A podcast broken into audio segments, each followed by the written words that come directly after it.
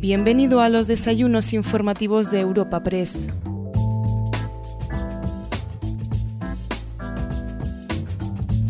En esta nueva edición de los desayunos informativos de Europa Press acogemos al ministro de Inclusión, Seguridad Social e Inmigraciones del Gobierno de España, José Luis Escriba. Para presentar a nuestro invitado y abrir este encuentro, contamos con el presidente de Europa Press, Asís Martín de Caviedes, a quien escuchamos a continuación. José Luis Escriba Belmonte nuestro ministro de Inclusión, Seguridad Social e Inmigraciones, es nacido en Albacete, es licenciado en Ciencias Económicas por la Universidad Complutense de Madrid, con un posgrado en Análisis Económico y Econometría. Su trayectoria profesional la inició en el Banco de España, donde fue subdirector del Departamento de Estudios Monetarios y Financieros y jefe de la Unidad de Investigación Monetaria, continuando después en Europa como asesor del Instituto Monetario Europeo hasta el año 1999, fecha en la que fue nombrado jefe de la División de Política Monetaria del Banco Central Europeo. Entre los años 2004 y 2010 trabajó en el grupo BBVA, primero como economista jefe y después como director del Servicio de Estudios del BBVA. Fue en febrero del 14 cuando se convirtió en el primer presidente de la Autoridad Independiente de Responsabilidad Fiscal, la IREF, que como sabemos todos es un órgano creado por el Gobierno de España a instancias de la Unión Europea, y en noviembre de 2015 pasó a desempeñar la presidencia de la red de instituciones fiscales e independientes de la Unión Europea, donde fue reelegido en el cargo en el año 2017. Y finalmente, como todos conocemos, fue en enero del año 20, cuando el presidente del Gobierno, Pedro Sánchez, lo eligió para estar al frente del nuevo ministerio, Ministerio de Nueva Creación, Ministerio de Inclusión, Seguridad Social y Migraciones. Nuevamente, querido ministro, querido Jesús, de verdad, muchas gracias en nombre de los patrocinadores, Altadis, Endesa, Fujitsu, Ibercaja, KPMG, Suez y Telefónicas, en nombre de Europa Press y en el mío propio, por ser tú quien nos va a hablar hoy. Por favor, ocúpate la tribuna. Muchas gracias. Buenos días a todos, a los que están aquí en la sala y a los que nos están siguiendo por vídeo. Eh, antes de nada, quiero agradecer eh, a Europa Press su amable invitación por invitarme a estos desayunos informativos y también a los patrocinadores para eh, intercambiar con ustedes una serie de, impresiones y, valoraciones de la trayectoria, digamos, de nuestra actividad en el Ministerio desde que asumí el cargo en enero y, también hacer eh, una valoración de la situación económica, de la situación de las políticas sociales en una coyuntura tan compleja como la que nos, estamos enfrentando en este momento. Yo cuando eh, acudí al Parlamento eh, en el mes de febrero, finales de febrero, a, dar cuenta de cuál era nuestro plan para toda la legislatura, les comenté a los, a los parlamentarios y estructuré mi presentación en torno a la necesidad de llegar a tres grandes acuerdos. Tres grandes acuerdos en el ámbito de, actuación del Ministerio con todos los grupos políticos, porque yo creo que es eh, absolutamente esencial que en, determinados ámbitos de actuación eh, nos pongamos de acuerdo y, trabajemos juntos y dejemos a un lado las, eh, diatribas partidistas. Plantea tres, tres grandes acuerdos. Un, acuerdo. un gran acuerdo por la inclusión. España es un país que tiene un problema de pobreza extrema bien identificado. Las, autoridades europeas nos llevan pidiendo que hagamos políticas redistributivas mucho más eficaces y potentes, eh, y, ese era el primer consenso al que yo planteé eh, a, los, diputados. El segundo es el gran consenso por las pensiones. Eh, tenemos un, problema, hemos tenido un problema en los últimos años por falta de acuerdo, donde hemos trasladado a los pensionistas y futuros pensionistas y jubilados una incertidumbre inaceptable sobre eh, cuál va a ser sus rentas futuras durante un periodo en el cual ya ellos han acabado su actividad laboral y no, no, es el momento de generar esas incertidumbres y esas dudas. Eh, y en tercer lugar, un gran pacto por, por las migraciones.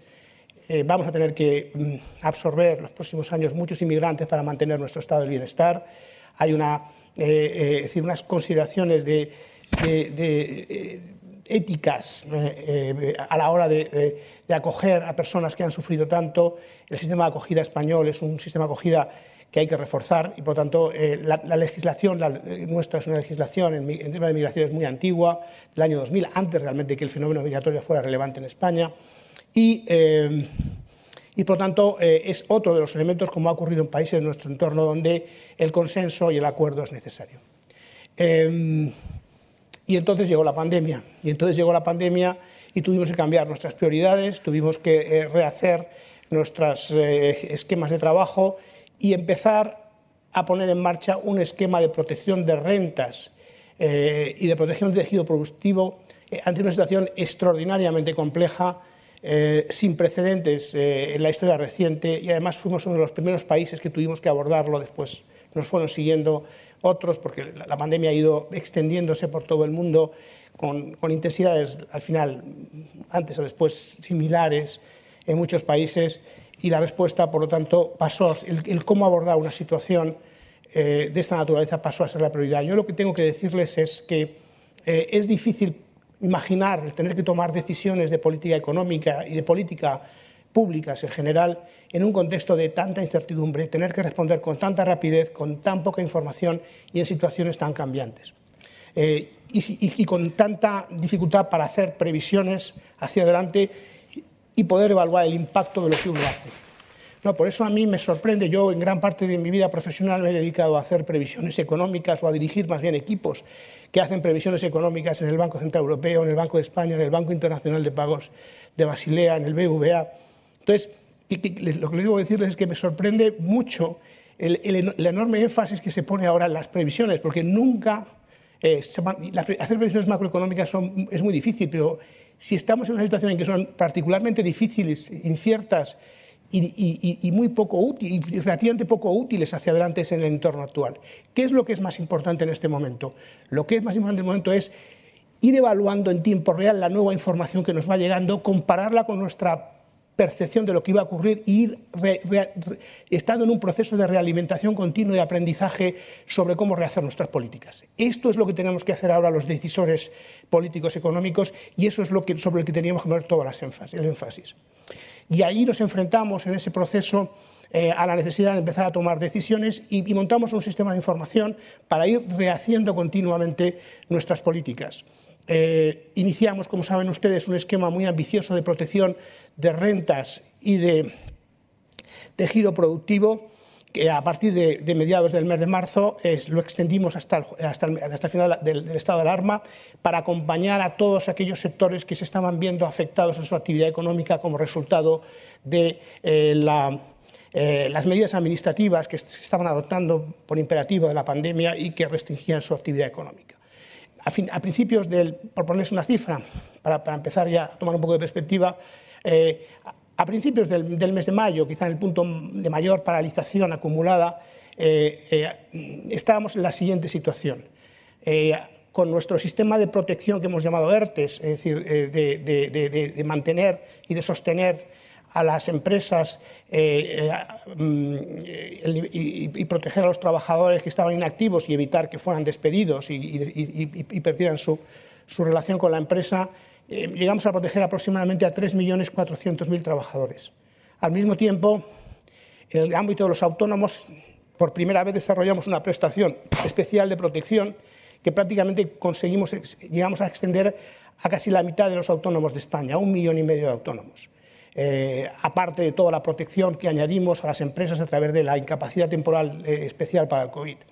Hubo, como siempre ha ocurrido en España, despidos, una destrucción de empleo eh, mucho menor que en otros, con episodios, digamos, que podrían ser comparables desde el punto de vista de la destrucción de empleo, pero se destruyeron aproximadamente desde, desde mediados de marzo hasta abril, principio de mayo, aproximadamente un millón de trabajadores si sumamos todos ellos, establecimos subsidios especiales para esos trabajadores porque realmente el mercado de trabajo estaba cerrado y no podían volver y hemos seguido extendiendo algunos subsidios de ese tipo. Esta protección de rentas en una situación tan extraordinaria yo creo que es eh, eh, la respuesta necesaria a, una perturbación de esta naturaleza. Y al final estamos hablando, si sumamos 6 millones de trabajadores, casi un tercio de la población activa. Entonces, iniciamos un proceso de intentar activarlos, recuperarlos para la actividad económica. Diseñamos eh, esquemas, digamos, eh, yo creo que bastante precisos a partir de la información sectorial que íbamos teniendo de cómo había que seguir protegiendo a algunos eh, sectores, pero a otros había que estimularles a activar. Los coeficientes de exoneración de los SERTES los fuimos diseñando de una forma yo creo que bastante novedosa para empujar a las empresas a la activación eh, económica y eso es lo que, lo que está ocurriendo desde entonces.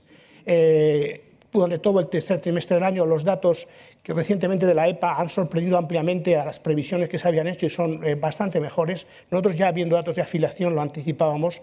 El dato de octubre de afiliación supone una creación neta de empleos en el mes de octubre de, unos 45.000 trabajadores en términos desestacionalizados, si, no serían más de 100.000, pero yo creo que la cifra buena son 40. Luego, hasta el mes de octubre hemos visto un nivel de activación superior superior eh, al, que nosotros incluso podíamos haber eh, anticipado, lo que pone de manifiesto también la flexibilidad de la economía, las ganas de todos los empresarios, de todos los trabajadores por volver a la actividad, por aprovechar los resquicios que nos van dejando el, levantamiento de las medidas desde el mes de junio, eh, desde el mes de mayo aproximadamente.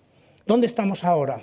¿Dónde estamos ahora? Hemos recuperado aproximadamente el 85% de los trabajadores que estaban en ERTE, esos 3.400.000, hoy quedan en ERTE algo menos de, de, 600.000 y de ellos una parte significativa trabajando a tiempo parcial. Realmente eh, inactivos quedan un porcentaje relativamente pequeño, concentrado fundamentalmente en los sectores eh, que todavía, como resultado de la caída de la, brutal de la demanda internacional en, las actividades turísticas, siguen, siguen parados. Fundamentalmente el sector hotelero, determinadas áreas de transporte, agencias de viajes, algunas, algunas actividades de nocturno. Ahí está concentrado la parte que tenemos que seguir eh, protegiendo y, manteniendo hasta que eh, cuando llegue la vacuna, que ojalá sea pronto, pues puedan retornarse, puedan retomar a la actividad de una forma plena.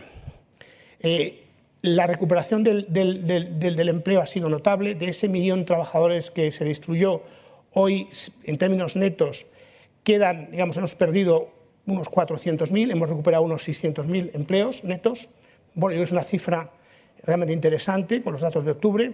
Eh, y de los trabajadores autónomos de ese millón y medio que tuvimos protegidos, a lo largo del tercer trimestre terminamos en un 10% nada más, 150.000. Eh, este es el saldo de, las medidas eh, que cuando las hemos discutido con las autoridades europeas, cuando hemos comparado con otros países, yo creo que hemos innovado, hemos sido, hemos, mm, hemos sido capaces de proteger, yo creo que una parte muy importante de las, de las actividades económicas eh, golpeadas, pero al mismo tiempo lo hemos hecho de una forma fiscalmente contenida. Hemos hecho un gasto muy importante, todos estos programas son unos 25.000 millones de euros financiados eh, con fondos europeos. Eh, en su totalidad hasta el mes de septiembre, pero cuando lo comparamos con otros países, nuestro esfuerzo es, razonable. ¿no? No, no, hemos, hemos, ido, hemos hecho un uso, yo un uso, no diría conservador, pero prudente del dinero público para maximizar su impacto, evitar lo que en una situación como esta siempre hay que evitar, que es el café para todos, porque realmente ha habido Desgraciadamente muchos sectores se han visto golpeados, están pasando muy mal, pero hay algunos sectores que han pasado por la pandemia relativamente bien y hay algunos incluso que han mejorado, no muchos, pero algunos. Lo que no, las, políticas económicas en una situación como esta tienen que dirigir al subsidio y la protección de una forma muy, yo diría, quirúrgica, pero muy, muy fina, muy precisa, para que eh, eh, maximicen su impacto y no, y no, se, y no se pierda dinero en, subvenciones que no hay que dar. Yo creo que este ha sido el objetivo eh, cumplido. Estamos en un punto en este momento en el cual se han producido rebrotes otra vez, estamos en, una nueva ola. Da la sensación que esta, la sensación es, claro que esta nueva ola, las restricciones de actividad son de, menor eh, eh, intensidad y son compatibles con un mucho mayor nivel de actividad económica. Los datos de octubre lo ponen de manifiesto. Y hemos desplegado un nuevo sistema de ERTES que estará vigente hasta el mes de enero. Eh, todavía no tenemos datos de cómo están funcionando estos nuevos ERTE, los tendremos la semana que viene. Cuando, en cuanto estén, como hemos hecho siempre, empezaremos a comentarlos eh, públicamente y valoraremos cómo están funcionando. De nuevo, la, idea con estos ERTES ha sido mantener protegidos todos aquellos que realmente no han podido volver, que son todos estos sectores turísticos que siguen con una exoneración de cuotas a la seguridad social muy amplia y muy intensa, y después dar la posibilidad que nuevas empresas, nuevas eh, actividades económicas que se vean afectadas por los nuevos ERTES, eh, que hemos llamado impedimento parcial, pues tengan también un, sistema de protección eh, muy importante, pero claramente mm, vinculado a, ese impacto específico que tenga sobre las distintas actividades. Vamos a ir evaluándolo como hemos hecho siempre desde el principio durante la pandemia, en tiempo real y vamos a tener la flexibilidad suficiente de ir ajustando las políticas para hacerlo más eficaces posibles. Nos hemos dado un tiempo hasta enero, el diálogo con los agentes sociales es fundamental, con las los representantes de los, empresarios y los trabajadores, y con ellos hemos ya llegado a tres acuerdos. Eh, en enero habrá que ver, veremos dónde estamos en ese momento del punto de la pandemia, en qué punto estamos con la vacuna, qué expectativas tenemos en ese momento y seguiremos con esta política porque es una política que está dando sus frutos, es una situación extraordinariamente compleja y hay que ir extendiéndola, llevándola el tiempo que haga falta hasta que se recupere completamente la actividad y vuelvan los, los, los, la demanda perdida transitoriamente, parte de, origen internacional y alguna de origen doméstico. Yo creo que, con independencia de la enorme incertidumbre que, que, que existe todavía, estamos en un punto en el cual podemos decir ya que esta es una crisis de naturaleza muy distinta a las, anteriores. En, en, situaciones depresivas eh, habituales se tiende a extender sectorial mucho, por muchos sectores el impacto de la actividad. Lo que estamos viendo en los últimos datos es que es una pandemia con impactos económicos muy focalizados, muy focalizados en unos determinados sectores. Los spillovers negativos hacia otros sectores son relativamente pequeños, con lo cual yo creo que esta política que estamos desarrollando de tan focalizada y tan específica es la que tiene que ser eh, y evitar, digamos, políticas de carácter más general donde pueda dis, dis, dispersarse el tiro. Esto, digamos, yo creo que nos está mm, convenciendo de que estamos en el buen camino y seguiremos así en el año 2021 el tiempo que haga falta mientras eh, eh, eh, se normaliza la situación, que yo creo que es algo que, por la propia naturaleza de la pandemia y por los avances que se están dando en el, frente sanitario de vacunas, etcétera, es algo que el, timing es incierto, pero claramente hay que, hay que evaluar y considerar esta crisis como una crisis de naturaleza temporal. Eh, en los presupuestos generales del Estado para el año 2021, eh, que acaban de presentar el proyecto, nosotros ya estamos dando pasos y estoy saltando, eh, he pasado un poco de contarles dónde estamos en la crisis, a empezar a hablarles un poco más de, de medio plazo y a retomar un poco los grandes consensos a los que me refería antes y en los que eh, seguimos trabajando y absolutamente comprometidos.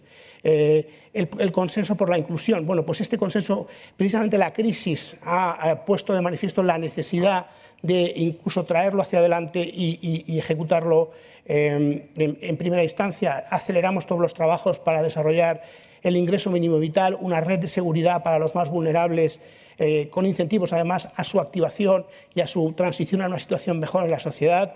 Eh, lo hemos puesto en marcha en un tiempo récord. Conseguimos que no hubiera, ni un solo voto en contra en el Parlamento y solamente un, grupo se, abstuvo. Este, este, apoyo absoluto a estas políticas de redistribución de, renta, de distribución de renta y de apoyo a los más vulnerables, yo creo que habla muy bien del consenso que suscitan la, yo estoy, eh, eh, la verdad es que los trabajos con todos los grupos políticos fueron excelentes en, bilateral, en la, configuración de la ley del ingreso mínimo vital. Seguimos trabajando con los grupos ahora, diálogo, mucho diálogo, en las enmiendas eh, para, en, su, en, su, proceso de tramitación parlamentaria. Vamos incluso a mejorarlo todavía más. En los presupuestos generales del Estado eh, hay una dotación de algo más de 3.000 millones de euros para el ingreso mínimo vital. Es un esfuerzo enorme que nos iban pidiendo las autoridades europeas, por cierto, hace tiempo, para que exista una red de seguridad nacional y además lo hemos hecho con un, instrumento, el ingreso mínimo vital, que está recibiendo elogios internacionales por su modernidad en, el diseño.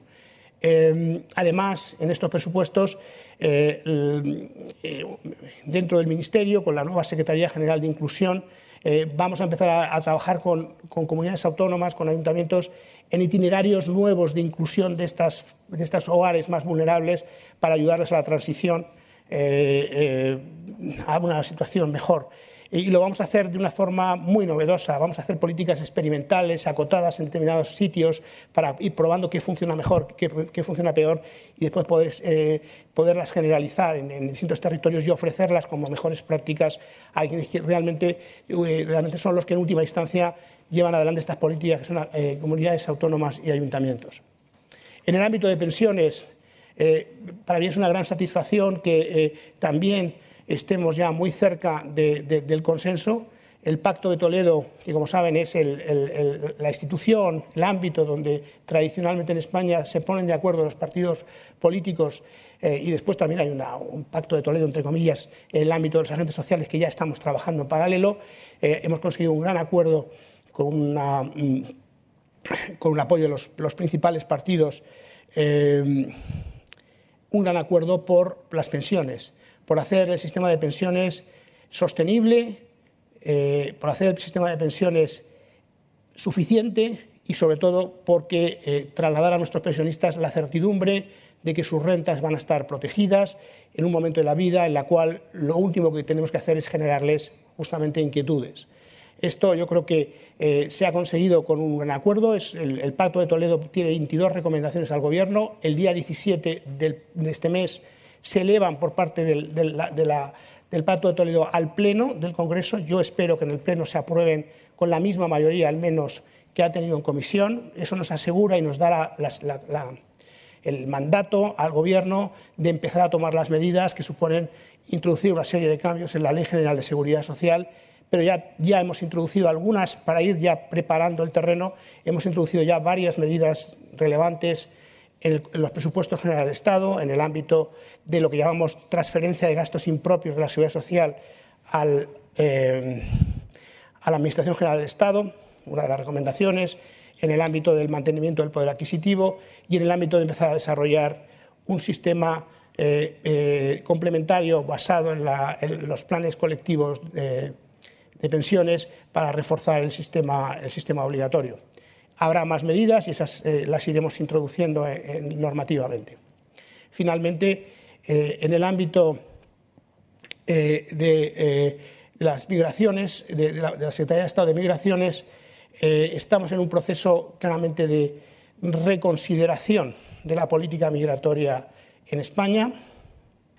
nuestra ambición es llegar a acuerdos con los grupos políticos eh, en el ámbito de la ley eh, de extranjería, que es una ley muy antigua, del año 2000, pero mientras tanto el reglamento de la ley de extranjería es claramente mejorable y queremos trabajar también en ese ámbito. Hay situaciones realmente de injusticia absoluta que se deben corregir y también eh, trabajar, digamos, para que la migración irregular sea un fenómeno mucho menos relevante en nuestra sociedad y podamos mm, funcionar con, con, con modelos eh, pues, eh, de, migración regular, de migración eh, donde la protección está asegurada y donde además casa muy bien con las necesidades de nuestro mercado de trabajo. Ese es el, reto que tenemos.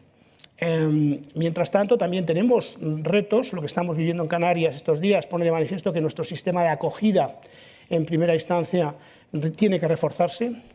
vamos a reforzarlo y estamos ya trabajando en reforzarlo mediante centros propios que, claramente eran insuficientes. los presupuestos reflejan una dotación presupuestaria muy importante. También todo el sistema digamos, de eh, interacción con, los, con las eh, entidades que nos ayudan, que nos ayudan tanto como, como, como, Cruz Roja, como CEAR y como muchas otras, vamos a trabajar con ellas en, diseñar un modelo de cooperación eh, más moderno y más apropiado a los tiempos actuales eh, estamos haciendo una evaluación. Yo creo que la evaluación de las políticas públicas es siempre eh, fundamental antes de iniciar una reforma, del mismo modo que en el ámbito de la seguridad social estamos evaluando muchísimas cosas para, para mejorar su funcionamiento y, los presupuestos del tienen una dotación importante de transformadora interna de la seguridad social en el ámbito de las eh, migraciones, de la Secretaría de Estado de Migraciones. Eh, estamos trabajando en una evaluación con, con, la EASO, que es la Agencia Europea de Asilo, para mejorar realmente eh, el sistema que tenemos y además estamos preparados para hacer un cambio muy importante en la forma en que se despliegan estas políticas.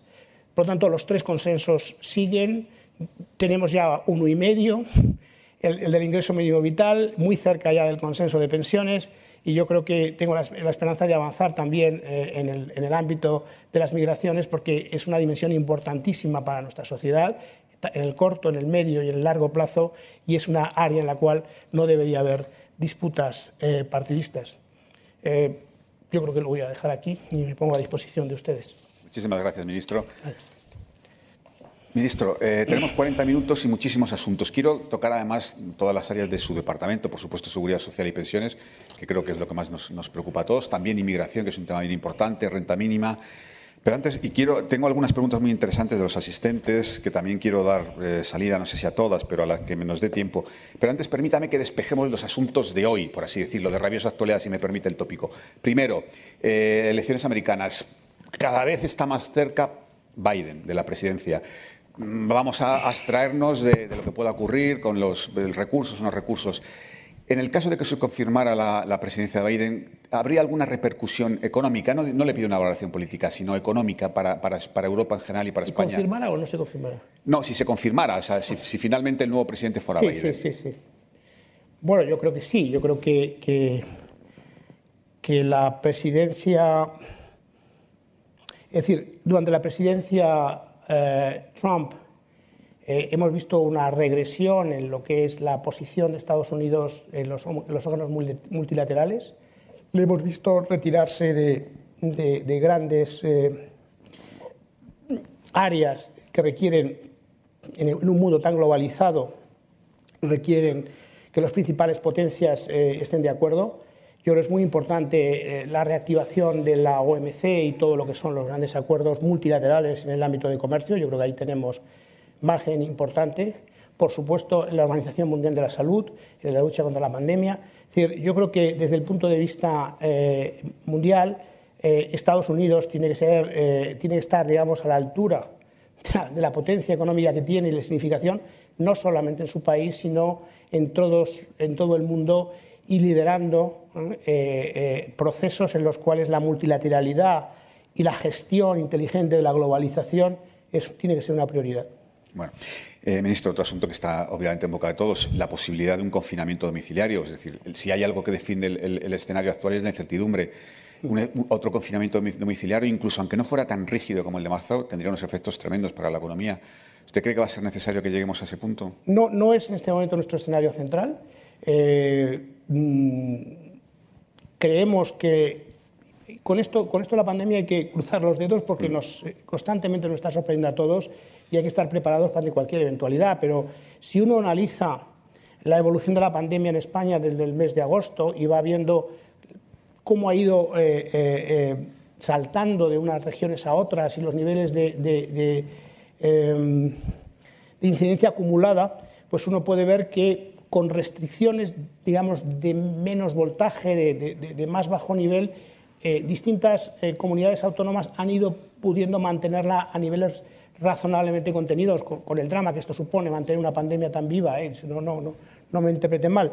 Eh, y yo creo que esta situación, según vamos viendo unas y otras regiones, es lo más probable que, en lo que nos instalemos de aquí a eh, la llegada de la, de la vacuna y, un cambio radical en la, dinámica cuando, un porcentaje importante de la población sea, sea inmune. Yo creo que ese es el escenario central en el que estamos trabajando eh, sin quiere decir que, que, que, haya que estar preparado para cualquier eventualidad, pero yo creo que lo más razonable es que esto sea así. Y además yo creo que en esta, en esta segunda ola, y según van pasando los meses, pues cada vez está más claro, eh, digamos, la, el, el, principal problema que hubo, bueno, pues, aparte, es decir, digamos, de gestión hospitalaria y que, y que yo creo que empujó al, al, al, confinamiento extremo fue la enorme presión sobre el sistema sanitario, sobre, los, sobre las UCIs y la dificultad de gestionar una situación de este tipo, ¿no? Eh, y esto estamos viendo ahora que en esta nueva pandemia, mm, y ya van pasando las los semanas, los meses en todas las regiones, y es un patrón generalizado, eh, tenemos eh, eh, niveles de letalidad sensiblemente más bajos, la edad, de los contagios es, claramente más baja y, y estamos teniendo una estructura de hospitalización mucho más manejable.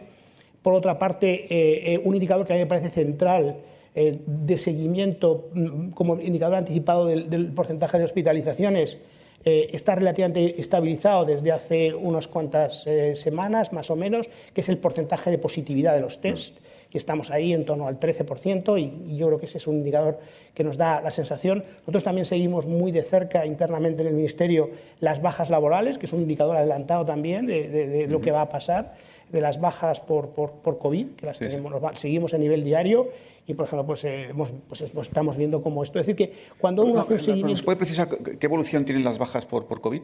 las bajas por COVID, pues lógicamente siguen, siguen muy de cerca el, nivel de contagios. Lo que pasa es que lo podemos ver en tiempo real y lo podemos ver con datos alternativos. Entonces, para nosotros es, una, es un indicador de seguimiento eh, eh, eh, interesante. Ayer estuve con, con el, con el, casualmente una, una, reunión con los, con los, los directivos del, del CAES, con el doctor Simón y su equipo, y la doctora Sierra me decía que, oye, que ellos les pasamos los datos de, de la incapacidad temporal y cómo ellos lo útiles que les son para también hacer un seguimiento de los datos. Luego, el seguimiento de la información eh, en tiempo real y, eh, es fundamental cada, más, cada vez más en, la vida actual a la hora de hacer políticas, porque podemos proporcionar muchos más datos, los datos están mucho más disponibles y, es, y eso es lo que estamos haciendo. Entonces, mirado con su totalidad toda la información que disponemos, yo creo que lo más probable es que el escenario central sea este que yo digo.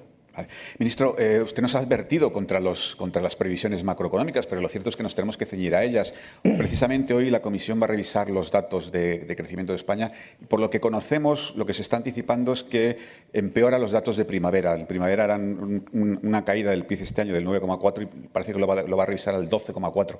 No sé si tiene usted ya este, este, dato, si se lo han comunicado. No, lo sé, pero... pero eh, Primero, es un área en que profesionalmente eh, dedico mucho tiempo, mucho tiempo de mi vida. Entonces, eh, algunas observaciones sobre estas previsiones que tienen obviamente mucha repercusión para, para que, para que los, los, oyentes o los que nos estén escuchando sepan un poco su utilidad.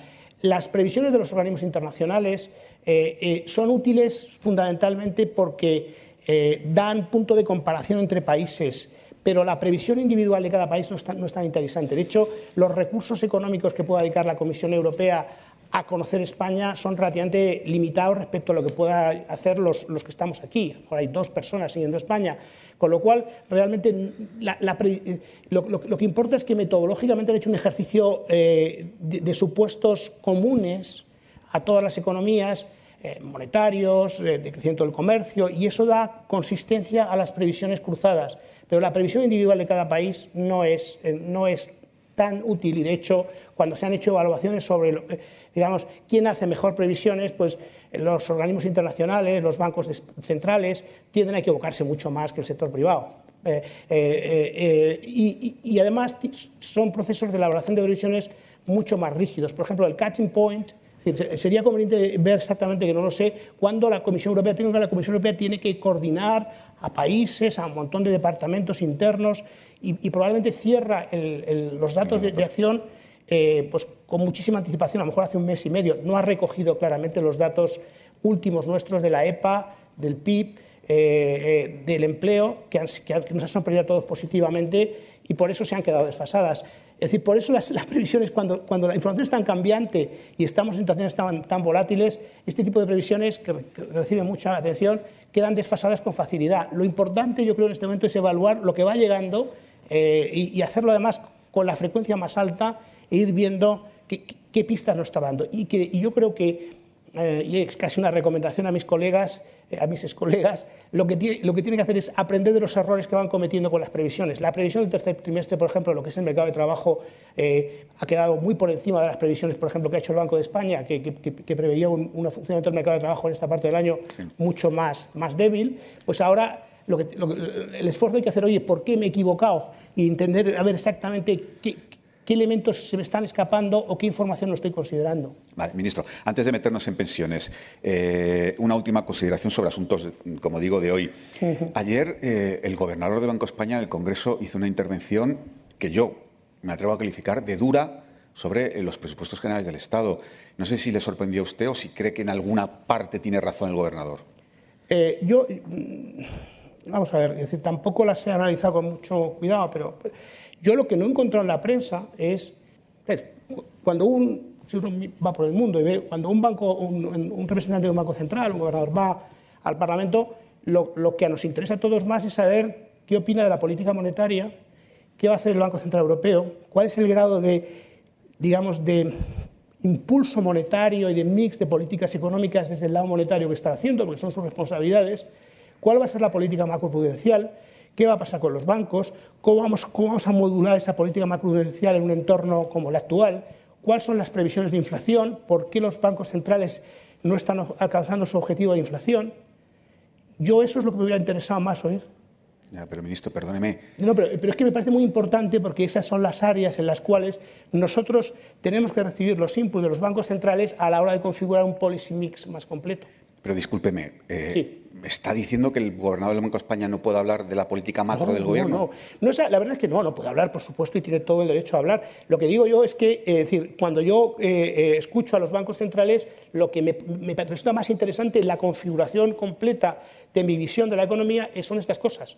Y yo es lo que... Pero en una cosa, por ejemplo, muy concreta que dijo, que le parecía que la subida de, los sueldos a los funcionarios y las pensiones que era desproporcionado. Eso sí que le, atañe a usted muy sí, Sí, es decir, vamos a ver, yo creo que... Es decir, yo creo que no hace falta... Es, decir, es evidente que, que, España tiene un reto de consolidación fiscal que venía de, que venía de antes.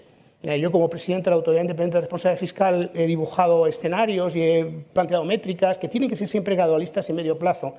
Para hacer ese planteamiento y para em, dimensionar el problema, yo creo que no es necesario entrar a cuestiones concretas y micro. Es decir, no hace falta para hacer ese planteamiento eh, eh, incidir en partidas completas de un presupuesto eh, como este de este año, que además, que además es un presupuesto en un contexto extraordinariamente excepcional, sin reglas fiscales, obviamente, y donde el esfuerzo tiene que ser, digamos, transmitir certidumbre a los ciudadanos. Y una forma de transmitir a los ciudadanos, como son los empleados públicos, como son los pensionistas, es mantener su poder adquisitivo. Yo creo que el mantener su poder adquisitivo en un contexto como el actual a los ciudadanos, cuando además el coste fiscal es relativamente moderado, es algo absolutamente legítimo y es algo que no tiene nada que, eh, ver ni pone en cuestión un tema que es de medio plazo y que es absolutamente crucial, que son sendas de consolidación fiscal a medio plazo y que circulan por otro lado. El problema, el problema fiscal, eh, digamos, o el problema, digamos, de, déficit público español no está precisamente en la remuneración de los funcionarios en el capítulo 1 del presupuesto. ¿no? Bueno, ministro, no le pincho más sobre este asunto. Vamos a, las pensiones. Eh, el Pacto de Toledo, usted ha eh, hablado de, lo importante que es el Pacto de Toledo. Vamos a ver si, podemos precisar alguna de las cosas. Por ejemplo, el incentivo a la prolongación de la vida laboral. ¿Qué medidas concretas estudia su departamento? Pues estamos trabajando, ¿no? no es decir, es evidente que España es un país que, que dedica eh, España, bueno, la seguridad social, de hecho, es decir, dedicamos pocos recursos, a diferencia de otros países, en lo que llamamos jubilación demorada. Es decir, hay gente, hay, personas que estarían dispuestos, si se dan determinadas circunstancias, si se producen determinados incentivos, a eh, eh, trabajar más allá de la edad legal de jubilación y esto ayuda a la sostenibilidad del sistema. Entonces, no le puedo dar todavía los detalles, pero tendremos muy pronto varias opciones. De hecho, incluso existen fórmulas en este momento que ya existen en la seguridad social que hemos constatado que son claramente desconocidas. Quizá lo primero que tenemos que hacer es las fórmulas eh, eh, que ya existen es publicitarlas mejor, hay que rediseñarlas mejor. El margen que hay para eh, mm, crear incentivos apropiados a demorar voluntariamente la de jubilación es muy amplia en el caso español. Pero usted, usted personalmente, ¿cuál preferiría? Denos algún avance. Bueno, no, puedo decir, por ejemplo, que hemos hecho encuestas, hemos hecho encuestas, eh, es, anticipar, ¿eh? porque no, no, no, tenemos que ver que, que no, no, eh, hemos hecho encuestas eh, y las encuestas ponen de manifiesto que, que, que las personas, que los están a punto de jubilarse o que están haciendo ya planteamientos, estarían dispuestos a demorar su edad de jubilación, preferiblemente más que con un incremento de, de, la pensión que van a recibir en los años posteriores, más con un pago de una sola vez al principio. Mm y ese pago una sola vez, que a lo mejor pueden hacer un mejor uso de eso en esos años posteriores, les puede resultar más interesante y más gratificante que un incremento adicional de pensión. Bueno, estos son instrumentos que, además eh, eh, a nivel conceptual eh, están bien estudiados en lo que llaman lo que es un área de la economía que son behavioral economics y que ahí eh, eh, podemos trabajar mucho más en España en esa área. Sí. Mm. Otro asunto bien importante es el de las jubilaciones anticipadas. Eh, usted siempre ha sido muy crítico con la actual fórmula de las jubilaciones anticipadas. ¿Qué propuestas van a, van a, van a, Bueno, ahí tenemos este, como en todos los otros temas, y, el de la jubilación demorada también, una vez que recibamos las recomendaciones que apuntan en esa dirección del Pacto de Toledo, tenemos que sentarnos con los agentes sociales. Ya hemos tenido una reunión primera a, nivel mío, pero las próximas semanas iremos hablando con ellos y claramente en el, ámbito de las, eh, jubilaciones anticipadas hay algo que nosotros vemos claro que hay que hacer ya, que es que el sistema de jubilación anticipada voluntaria está mal diseñado y es muy regresivo, es decir, eh, ese 8% digamos, de desincentivo a jubilarte anticipadamente uno o dos años eh, no es tal para rentas muy altas porque se aplica sobre la base de, cotización y no sobre la pensión efectiva, mm. con lo cual introduce un elemento de regresividad y estamos viendo que realmente lo que ocurre es que eh, lo que nos estamos viendo es una aceleración de jubilaciones voluntarias anticipadas de personas con mayor nivel de renta. Eso lo queremos corregir. Y después tenemos eh, las jubilaciones que están asociadas a los procesos de negociación colectiva. Yo creo que aquí tenemos que hablar con los agentes sociales eh, pero yo creo que todo el mundo estará de acuerdo en que eh, tenemos que intentar, por otros métodos de política económica, que cuando una persona hay una reestructuración empresarial, se produce una situación, eh, no vayamos al camino fácil de decir lo que la gente lo que quiere es seguir trabajando. Ya sé que esto a veces es difícil, tenemos que mirar si hay mecanismos de subsidio de salarios, hay que ver si existen posibilidades de, por supuesto, lo que es políticas activas de empleo, aunque es difícil a determinadas edades, tenemos que trabajar mucho más en ese camino, trabajar, pero intentemos evitar el camino fácil de desactivarles antes del mercado de trabajo y, trasladar el coste a la seguridad social. Yo creo que va a haber un acuerdo con los agentes sociales de que tenemos que buscar medidas alternativas para evitar ese tipo de, soluciones. Precisamente, eh, ministro, uno de los sectores que más utiliza este tipo de, de fórmulas es la banca, que además está anunciando otra, otra tanda de ajustes de, tipo laboral en el que previsiblemente recurrirán a las, jubilaciones anticipadas. Mm, ¿Van a intentar poner coto de alguna forma o manejarlo de alguna forma? Bueno, yo creo que es algo que tenemos que hablar con los agentes sociales, pero eh, pronto, sí. Y respecto a, la, a, indexarlas al IPC, ¿se va a hacer de forma automática o se, se contempla alguna otra fórmula? No, no, el, poder adquisitivo estará ligado al, IPC. Haremos, eh, habrá una fórmula que, que estamos dándole vueltas y será una fórmula que estará en la Ley General de Seguridad Social. Eh, Alejandro Magre, que es eh, director de Relaciones Laborales de Sanofi, le pregunta que si hay alguna previsión de incrementar la base máxima de cotización a la Seguridad Social este año o para el siguiente. Eh, hemos optado este año por no tocar las bases, pero es algo que tendremos que ir dándole vueltas en el futuro. Este año nos parecía que no era el año apropiado. Mm. ministro, ¿y el factor de sostenibilidad va, a desaparecer definitivamente? bueno, no, el, factor de sostenibilidad. O España tiene una reforma que, no se ha puesto suficiente en valor, que es la reforma del 2011, que es una reforma que, fue, que, es el que nos está dando sostenibilidad al sistema, porque piense usted por, un momento, eh, en Francia ahora eh, está, está estancado en el Parlamento de hace varios meses una ley para pasar la edad de jubilación de los 62 a los 64 años. Todavía está en 62, 64 años. En España, y además hay muchos regímenes eh, digamos, privilegiados que, subsisten. España eliminó, mucho, eliminó prácticamente todos esos regímenes, incluso de los años 80 progresivamente, y eso hace mucho más sostenible el, sistema. Habla muy bien de, digamos, del Pacto de Toledo en sus, mm, en sus reencarnaciones anteriores, de cómo fueron avanzando en, ese sentido, y en el Pacto de Toledo del año 2011 se llegó a un acuerdo muy exigente de llevar la de jubilación a los 67 años progresivamente.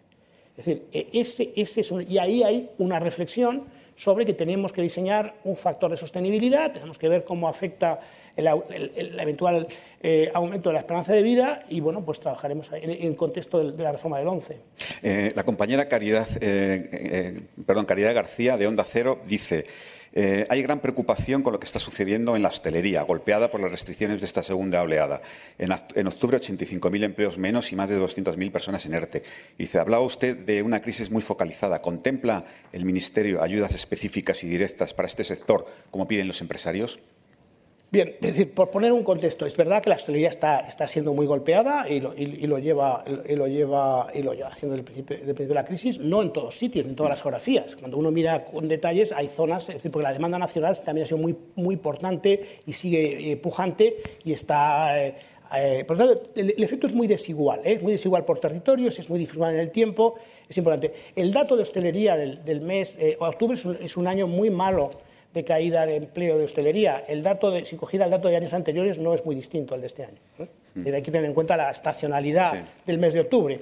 Es decir, pero es verdad que sobre todo a partir de ahora vamos a tener, estamos teniendo restricciones, llega el invierno eh, y eh, tenemos en principio las opciones de los ERTES. Tenemos que ver los ERTES de impedimento cuántas eh, empresas en este sector se están, se están adheriendo a ellas, lo sabremos la semana que viene, eh, supone una protección extraordinariamente alta del empleo y de todos los costes laborales, eh, eso es muy importante. yo creo que el Gobierno está mm, estudiando, sé que está estudiando la posibilidad de eh, medidas alternativas en distintos ámbitos, pero yo creo que aquí, sobre todo porque es, es un ámbito, eh, está siendo muy localizado y muy regional, es en el ámbito de, las comunidades autónomas y de los ayuntamientos que tienen mayor capacidad de diseñar políticas muy específicas donde allí, allí ocurre y tienen instrumentos para ello y tienen financiación para ello. Ministro, ¿han calculado ya el coste de los SERTES a la seguridad social desde marzo?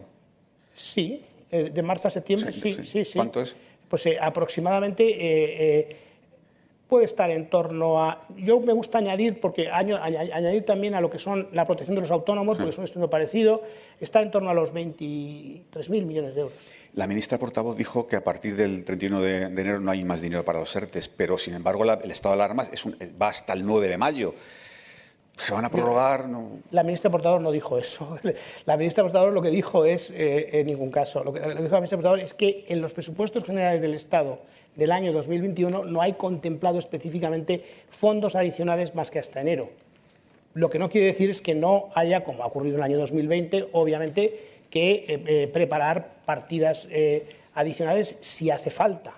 No hay, estamos, es decir, en ningún país de, nuestro entorno hay reglas fiscales. Y no hay reglas fiscales. ¿Por qué no hay reglas fiscales? No hay reglas fiscales porque es extraordinariamente difícil hacer previsiones sobre las necesidades fiscales.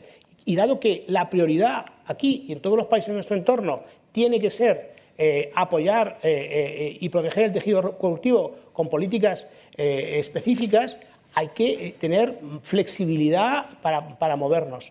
Por eso es mucho menos relevante que en otros momentos el marco de disciplina fiscal. Pero esto está ocurriendo en todos los países del mundo y por eso eh, yo creo que hay que tener una referencia de medio plazo, obviamente, y tenemos que estar todos eh, diseñando un buen modelo de medio plazo de consolidación fiscal, pero ahora la prioridad es otra. Vale. Ministro, nos quedan diez minutos y quiero hablar del, ingreso mínimo vital y algo de inmigración.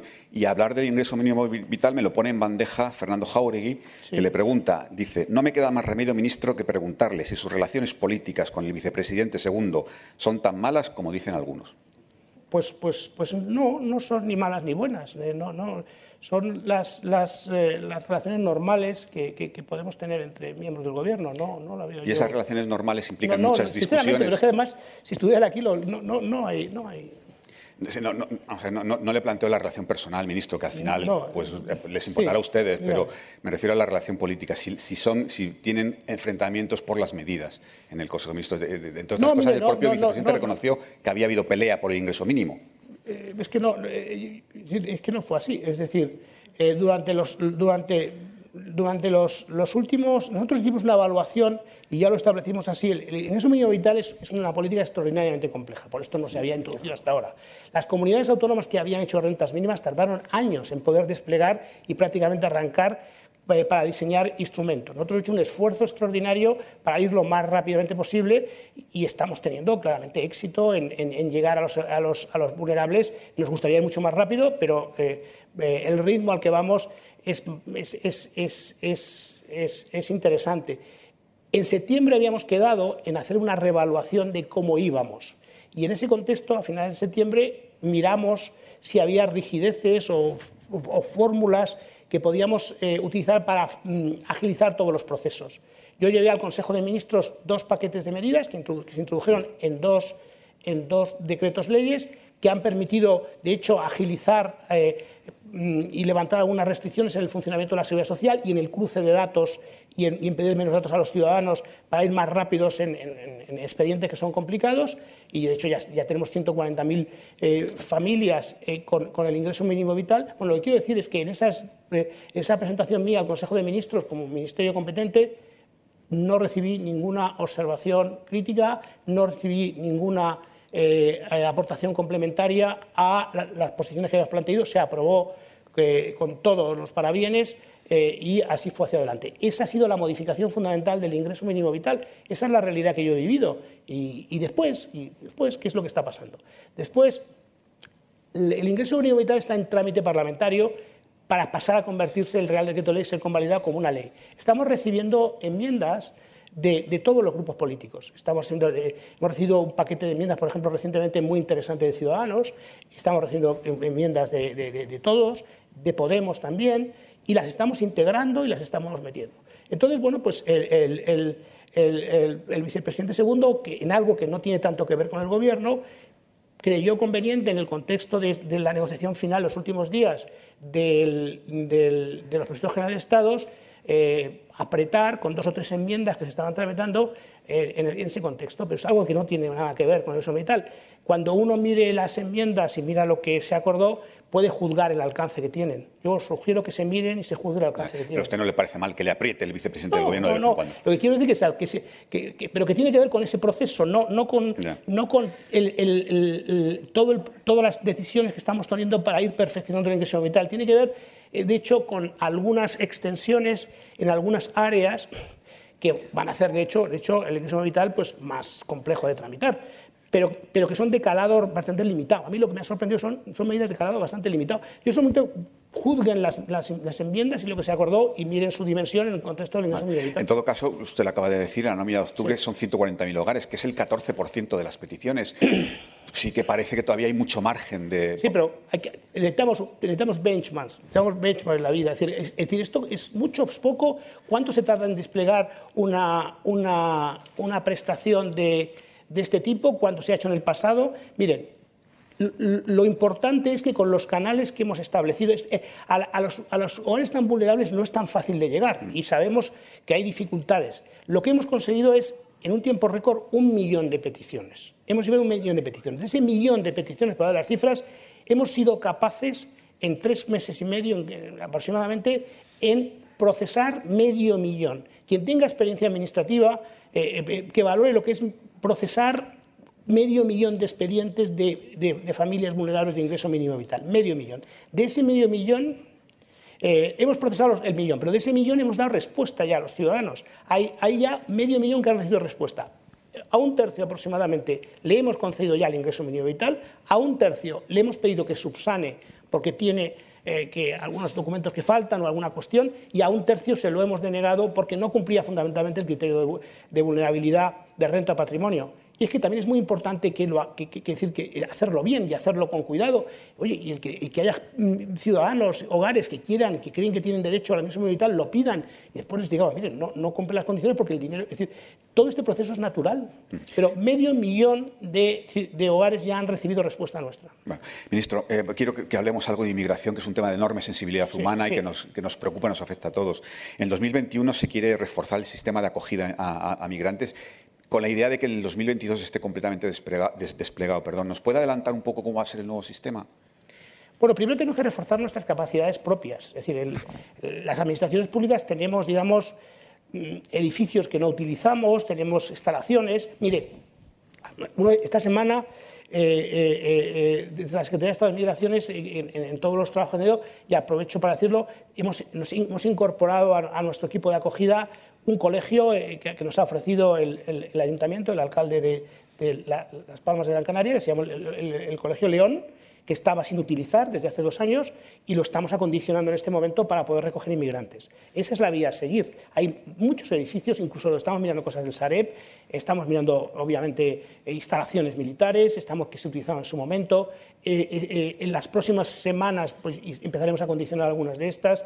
Yo creo que tenemos que tener previsión, tenemos que tener capacidad de previsión y hay muchos edificios de estos. Y después el cómo gestionamos estos edificios, donde eh, hay que ser particularmente sensible con, eh, por, los dramas humanos de las personas que nos llegan. Yo estuve en Canarias hace 15 días, tuve la oportunidad de estar en uno de los centros nuestros que hemos abierto, justo hemos abierto un centro que se llama la Unidad de Madres en, Tenerife, que era, eh, y estuve hablando con los chicos que estaban allí, te contaban sus, sus anhelos, sus, es verdaderamente impresiona, ¿verdad? seguro yo entiendo perfectamente. Y, ministro, ¿qué va a pasar con los CIES, que son tan polémicos?